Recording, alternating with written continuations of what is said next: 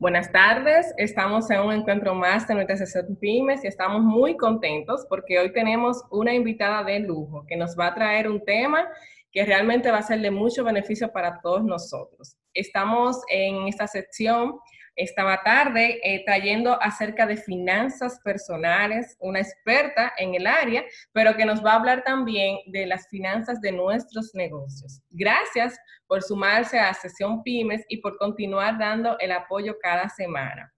En esta tarde nos acompaña la señorita, señora Pamela Pichardo, quien es una amiga que nos conocimos en una etapa, diría que una de las más bellas de nuestras vidas. Nos conocimos haciendo ahí nuestra, nuestra escuela de preparto y fue una experiencia tan bonita. También hemos visto desarrollar a nuestros hijos juntos, nuestros hijos mayores. Eh, vivimos el aprendizaje de su natación, en fin, hemos disfrutado de esa etapa de cada mujer, que es una bendición de Dios. Y lo mejor es que también estamos viendo disfrutar el crecimiento profesional de cada una, especialmente de Pamela, la cual se ha certificado como una experta en el área de finanzas. Ella es coach eh, en el término de finanzas, donde ha también impactado más de 30 mil personas con diferentes charlas a nivel internacional. Es bueno destacar que también Pamela es una de las principales conferencistas de finanzas con propósito de uno de los bancos más importantes de nuestro país. Está certificada como coach eh, de la la Coach, Coaching Community International, que es una de las principales instituciones de certificación de coach a nivel internacional también. Ella también es especialista en riesgo y gestión de portafolios de inversiones y en la actualidad es inversionista activa en el mercado de valores y factoring. O sea, que venimos con una especialista, boom, boom, boom, que nos trae un tema que realmente va a ser de mucho beneficio para cada uno de nosotros. Pamela, bienvenida a la sección Pymes. Gracias, Aviolis. Para mí, wow, o sea, con esta presentación que tú me has hecho, eh, me, dejas un compromiso muy grande, de verdad. Eh, gracias por, por esta invitación. Para mí es un placer estar en esta sección contigo porque igualmente te admiro muchísimo, he visto tu crecimiento profesional eh, y, me alegra ver que una amistad que empezó en una etapa tan maravillosa, con tantos sueños, con tanta ilusión, eh, ya después de casi nueve años, wow, eh, se mantiene intacta. O sea que para mí eh, recibo recibí con muchísima gratitud esta, esta invitación y muy feliz de compartir un poco de mis conocimientos contigo y con toda tu audiencia.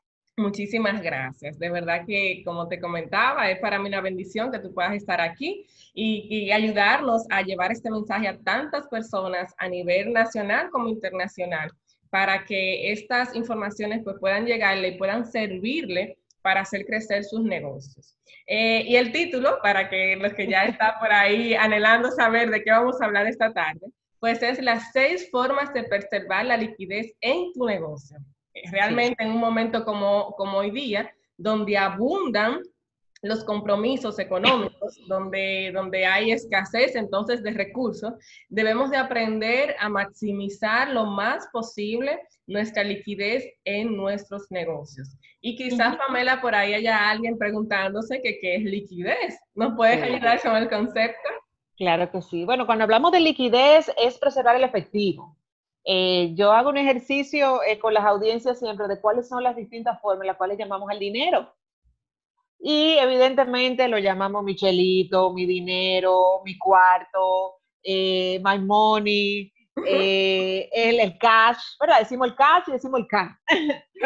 Eh, es la liquidez y es la solvencia, es el efectivo. Entonces, en este momento, sobre todo, bueno, de cara a la familia y de cara a las empresas, es indispensable preservar el efectivo, o sea, conservarlo. Todo el mundo quiere el efectivo, pero no sé por qué si lo queremos tanto, lo dejamos tan rápido. En este momento, nuestra relación con el efectivo debe ser a proteger, a cuidar, a preservarlo. Evidentemente porque estamos viviendo una situación eh, hasta cierto punto para mí como insólita, o sea, inesperada.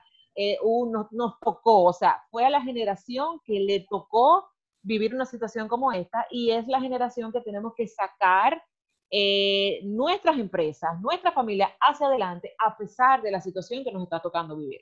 Amén. Obviamente no, obviamente no es fácil, pero con la bendición de Dios yo sé que todos vamos a salir eh, victoriosos eh, y con mucho crecimiento familiar, personal, emocional, espiritual, de todo esto. Y financiero es lo que queremos también, porque en esta ocasión quizás a muchos los agarró asando batata, como dicen por ahí, eh, sin quizás su fondo de emergencia, sin su cantidad de ahorro necesaria para, para poder hacerle frente a la situación que estamos viviendo. Pero de algún modo eh, algo tendrá y, y, o si algo puede gestionar, y eso es que venimos esta tarde, a hablarte de algunas formas de preservar la liquidez en tu negocio. Entonces, ya sabiendo lo que es liquidez, Pamela, me gustaría que arranquemos con nuestros seis, con estas seis claves que tú nos vas a compartir en esta tarde. Una de ellas, eh, quizás podríamos iniciar, estuvimos viendo un poco de tus publicaciones, eh, la pueden también acompañar a ella en su Instagram y redes sociales como Pamela Pichardo J. Ahí la pueden encontrar. Y veíamos que hablabas de actualizar la relación de nuestras cuentas por cobrar. Háblanos un poquito de eso. Bueno, es importante eh, actualizar que para preservar el efectivo la tenemos que tener algo, o sea, tenemos efectivo en nuestra caja, en nuestras manos, en el banco, pero tenemos también cuentas que vienen hacia adelante, o sea, cuentas que nosotros tenemos pendiente por cobrar. Entonces, nosotros es importante que hagamos esa relación de quién me debe. Normalmente yo hago la relación de a quién yo le debo, pero quién me debe, cuánto me debe y en qué momento debería entrar ese dinero a mi, a mi caja, a mi negocio. Eh, una forma eh, es nosotros también enfocarnos en cómo hacer que ese dinero llegue más rápido. Porque todos estamos en la misma situación, para bien o para mal. el, que, tiene que pagar también está preservando su liquidez, preservando su efectivo y probablemente te vaya a retrasar el pago. Entonces mm. aquí vamos a verlo en dos aspectos. Uno, si tenemos suplidores nosotros que son pequeños, o sea, que son más pequeños que nosotros, que sabemos que están necesitando realmente es efectivo para poder quizá pagar su nómina, pagar su renta. Eh, vamos a ser conscientes y en nuestro afán de preservar la liquidez, no dejemos enganchado a una persona o a una pequeña empresa que también lo está necesitando, porque yo creo que en este momento, si no nos hacemos solidarios, no vamos a salir de la situación donde estamos. No habrá manera, definitivamente. Entonces tenemos que apoyarnos y eso es una forma de nosotros apoyar a los, a los demás que también están pasando por la misma situación. En otro sentido, es nosotros hacer que suplidores, o sea, eh, suplidores más grandes nos paguen a nosotros, proveedores más nos paguen a nosotros. ¿Cómo lo hacemos? Quizá incentivando, quizá ofreciendo un descuento por pronto pago. Eh, quizá ya tú le diste un descuento, pero quizás en esta situación amerita que tú quizás pierdas un poquito, ofrezcas un descuento para tú tener dinero. O sea, el dinero es el rey en este momento. Nosotros necesitamos tener dinero en efectivo, no para salir a gastarlo, sino para poder enfrentar cualquier cosa que, se nos, que nos venga, quizás más tiempo de la cuenta en, los programas de, de, cuarentena que estamos viviendo, en las situaciones de emergencia. Entonces es importante que tú logres traer ese efectivo eh, a la empresa, eh, sobre todo que uno se ha vencido. Negociar, o sea, yo, digo que hay que cobrar temprano, sin ser turbocobro. No, y hay, que ser, también que ser medido, Pamela, también ahí tú podrás decirme, porque hay muchas empresas que todavía están cerradas y es de muy mal gusto usted recibir un correo sin ni siquiera un, un, saludo de cordialidad, de solidaridad, donde usted hace entender eh, lo importante que es para usted ese cliente. Y, y como si fuera, estuviéramos en una situación cualquiera, usted solamente cobrar. Entiendo que también debemos de mantener un, un protocolo en ese, en ese ámbito.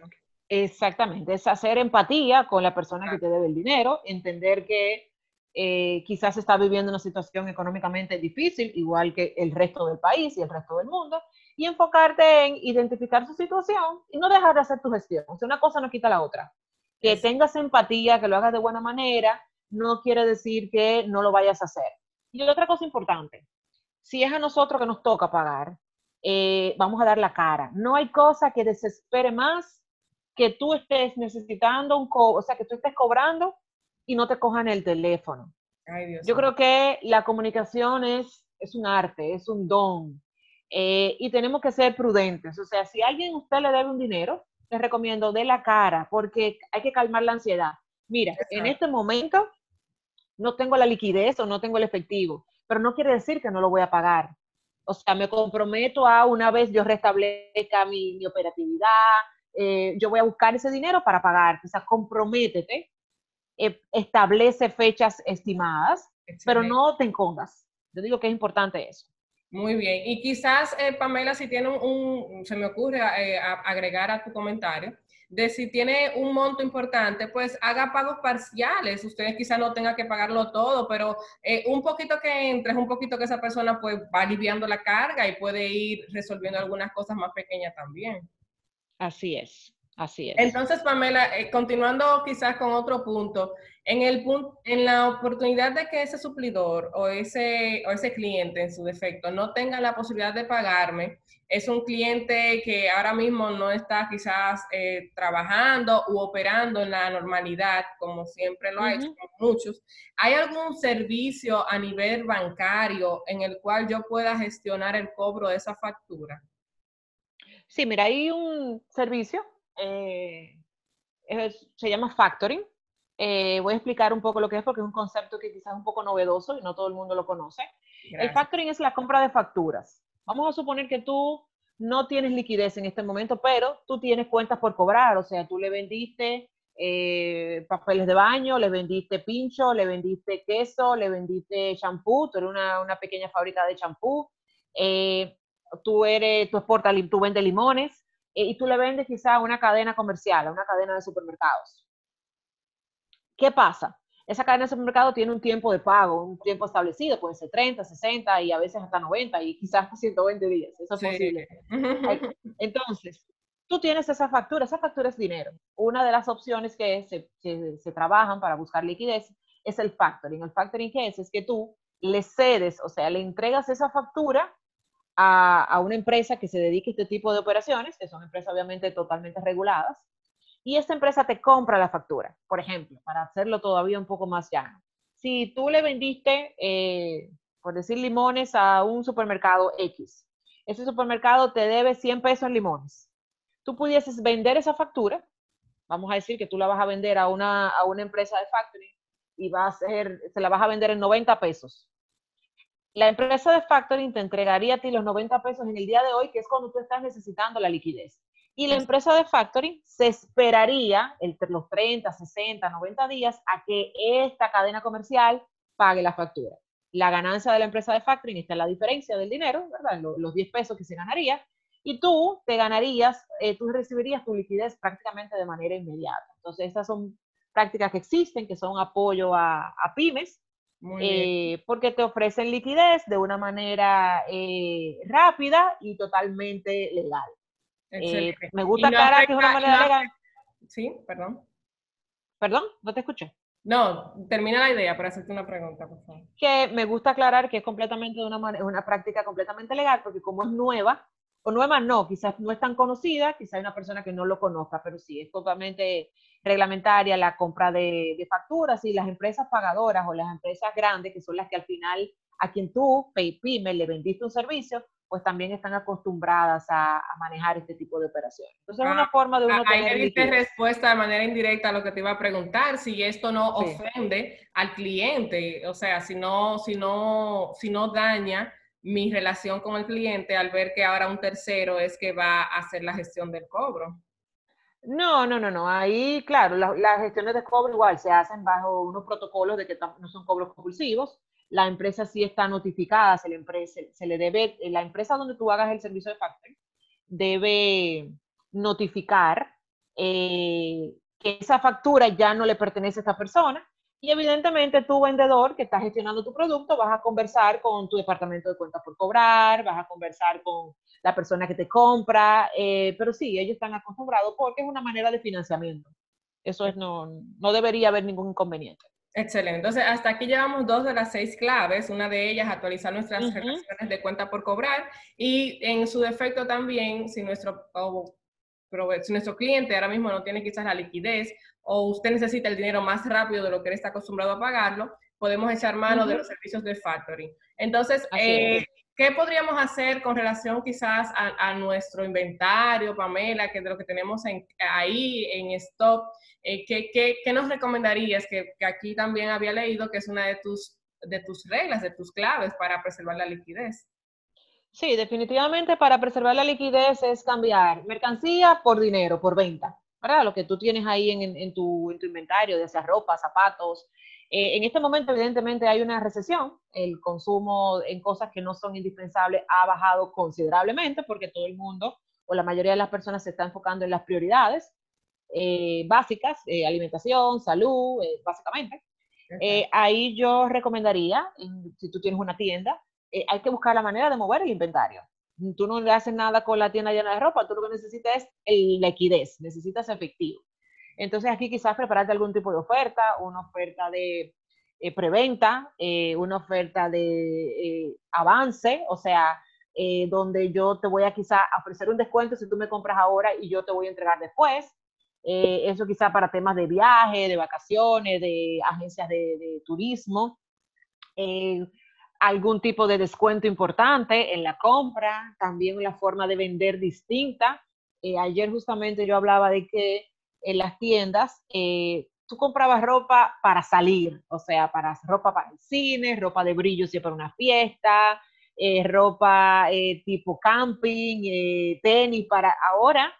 Nunca hemos vendido ropa para estar en casa y ya, ya los, los tres shorts que uno tenía para estar en la casa eh, la faldita eh, y los tres t-shirts ya debemos cambiarlo.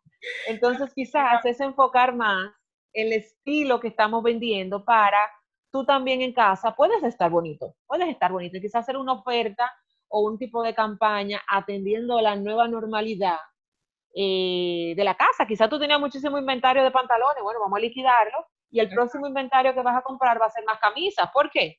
Porque ahora mismo estamos en la casa, tenemos quizá una blusa bonita, pero estamos en short. Entonces vamos a tratar de ver cómo nosotros movemos el inventario que tenemos ah, con algún descuento, alguna oferta, eh, algún cambio de enfoque. Es importante que tratemos de liquidarlo, de moverlo. Quizás vamos a perder un poco, pero en este momento ganamos más si tenemos liquidez. Exacto. Y hay que reconocer, eh, Pamela, para que en este momento que estamos ahora mismo atravesando a nivel social y económico, eh, quizás no estamos en el mejor, la mejor disposición de ahora mismo hacernos ricos, ahora estamos más que nada sobreviviendo. Eh, Por supuesto. Siento que de lo que tenemos, saber que nuestros márgenes quizás no van a ser los habituales que, que, que amerita el negocio y por el mismo fin que tiene. Ahora mismo es que su empresa pueda sobrevivir esta crisis que pasará, con la ayuda de Dios. Así es, así es, así es. ¿Y qué otra cosa nos podrías avisar, eh, Pamela? Mira, el, punto número cuatro es que manejemos buena comunicación. Yo creo que ahí lo traté también con el, punto número uno, que era con las cuentas por cobrar, pero aquí es comunicación con nuestros suplidores. Eh, ¿Cómo está su situación? Lo que tú decías ahorita, tú no puedes estar llamando a una empresa que está cerrada con un turbocobro. Exacto. Entonces eso es crear empatía, eso es ser transparente eh, con nuestros suplidores, ver cuál es, cuál es su estatus. O sea, el que me vende a mí eh, cómo está su estatus, eh, cómo se está manejando, eh, que hagamos realmente empatía con la situación. Eso, porque aquí hay que preservar también las relaciones. Parte de la liquidez de tu negocio es que tú conserves buenas relaciones, relaciones con tu banco, con tu asociación, con la persona que te va a facilitar el dinero, con tus suplidores, con las personas que son tus proveedores, que conozcan y que entiendan eh, que tú estás en la mejor disposición de establecer buena relación con ellos. Si es más pequeño, como yo decía al principio, no abusemos. Si tenemos el dinero y tenemos un suplidor pequeño que está esperando esa venta, está esperando ese ingreso, eh, seamos eh, buenos. Solidarios. seamos solidarios, porque la solidaridad yo creo que uno de los mayores aprendizajes de esta, de esta época es que tenemos que ser más solidarios, más solidarios con el planeta, más solidarios con nosotros mismos, más solidarios con los compañeros, eh, con los colegas. Entonces yo creo que parte importante, aunque quizás no es tan económica, va a mejorar nuestra economía, nuestro negocio cuando nosotros manejemos mejor nuestras relaciones. ¿Y qué, ¿Y qué decir, Pamela, con el tema de los bancos? ¿Qué, ¿Qué, nos podrías recomendar? Y más tú que estás envuelta en uno de los más eh, conocidos aquí en nuestro país. Bueno, el tema bancario, eh, honestamente, me ha sorprendido porque en sentido general la banca se ha puesto la fila en favor de ayudar a sus clientes. O sea, estamos viendo medidas que jamás en la vida hubiésemos pensado que iban a existir. Quizá una te conviene, quizá una, otra no te conviene, pero yo creo que, y yo hablaba hace unos días de la mentalidad de abundancia, una de las principales eh, cosas que tenemos que, que valorar en este momento es que en vez de decir quizá, esa medida a mí no me funcionó, ese banco es malo, eh, vamos a agradecer y vamos a ver que están haciendo cosas que nunca en la vida se habían visto. Muchos bancos han movido sus fechas de pago, han establecido políticas para no cobrar interés, o sea, para no cobrar demora, han movido la fecha de, de pago de los préstamos saltando cuotas para que cuando te dice un banco que te está saltando una cuota, o sea que en este momento, cuando tú tienes que preservar liquidez, tú la vas a poder conservar. Hmm. Quizá un banco cuesta más que otro, ciertamente, ¿verdad? Porque hay unos que quizás tienen un costo más que otro, pero igual el banco está navegando en la misma situación que tú, está en el mismo mar. Quizás un barco más grande, pero está en el mismo mar, en el mismo océano. Entonces, eh, personalmente, yo que tengo préstamos, eh, cuando yo vi que mi próxima fecha de pago era en el mes de julio, yo no puedo explicar el alivio que yo sentí. Exacto, exacto. igual, como todas las empresas, también mi empresa, eh, mm. aquí te estoy hablando ya no solamente como experta, sino como dueña de una pyme, una pyme que, que, me ha costado el alma y el corazón sacarla hacia adelante. Eh, eh, real, y que igual que todo el mundo ha, sufrido los cambios de, mi trabajo básicamente presencial, completamente una agenda de trabajo presencial eh, completamente llena, ha visto evidentemente una baja importante. Entonces, eh, ver ese, esa, esa gracia que recibí de, de mi banco, obviamente lo único que puedo tener es gratitud.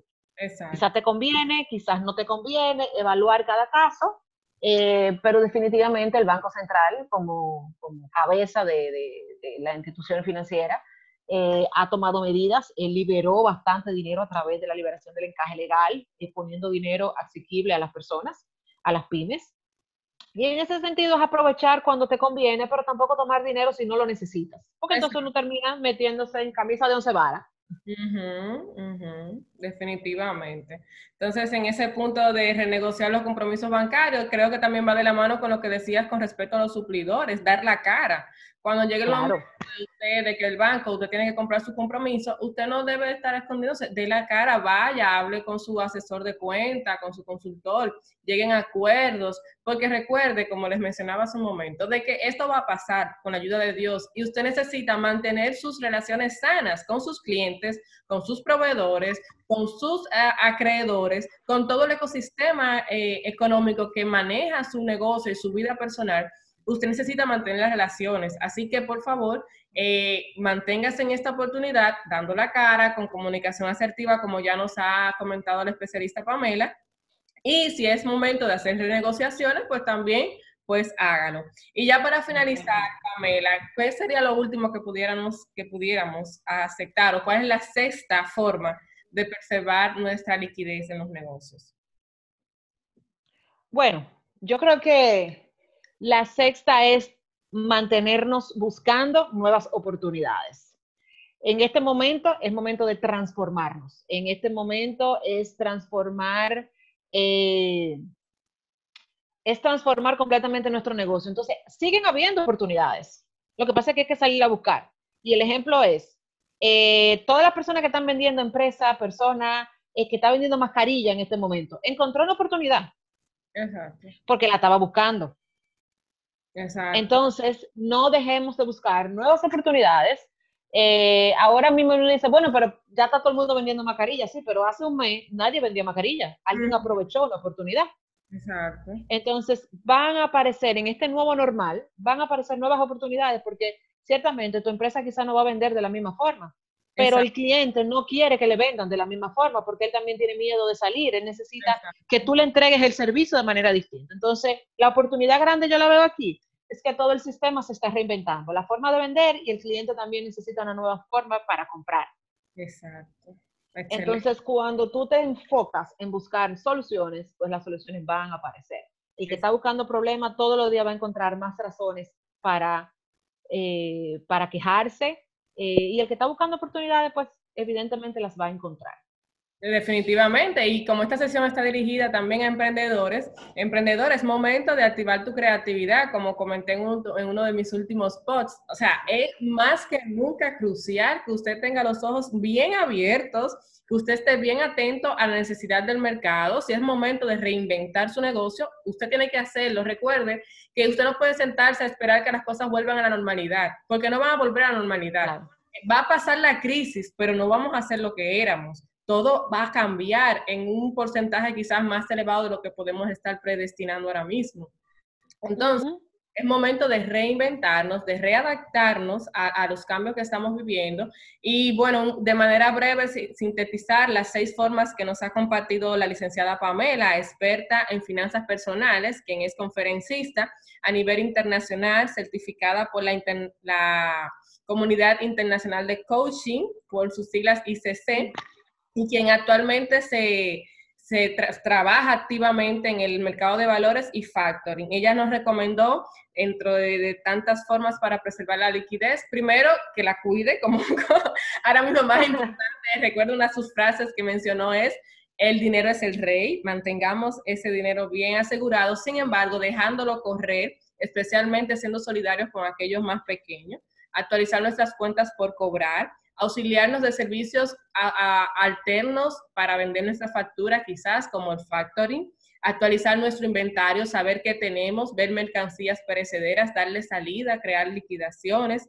crear una comunicación proactiva con sus suplidores, con todos sus proveedores y todo lo que envuelve su ecosistema, que esa cubriría la quinta, que es renegociar con sus, con sus bancos. Quizás usted tenía un préstamo comercial, cambiarlo en una línea de crédito y, buscar la forma de que usted pueda sobrevivir a esta situación y que su empresa sea de las que pasen a un segundo nivel. Y me encantó la última, Pamela, de verdad es la que más me es momento de transformarnos, de estar atentos a los cambios, a las necesidades del mercado, aprovecharla, porque así como tú dices que muchos están adentrándose a, ver las necesidades y asumiendo el riesgo, hay otros que le están viendo. Hay gente que está viendo, mira, están necesitando mascarillas, sí.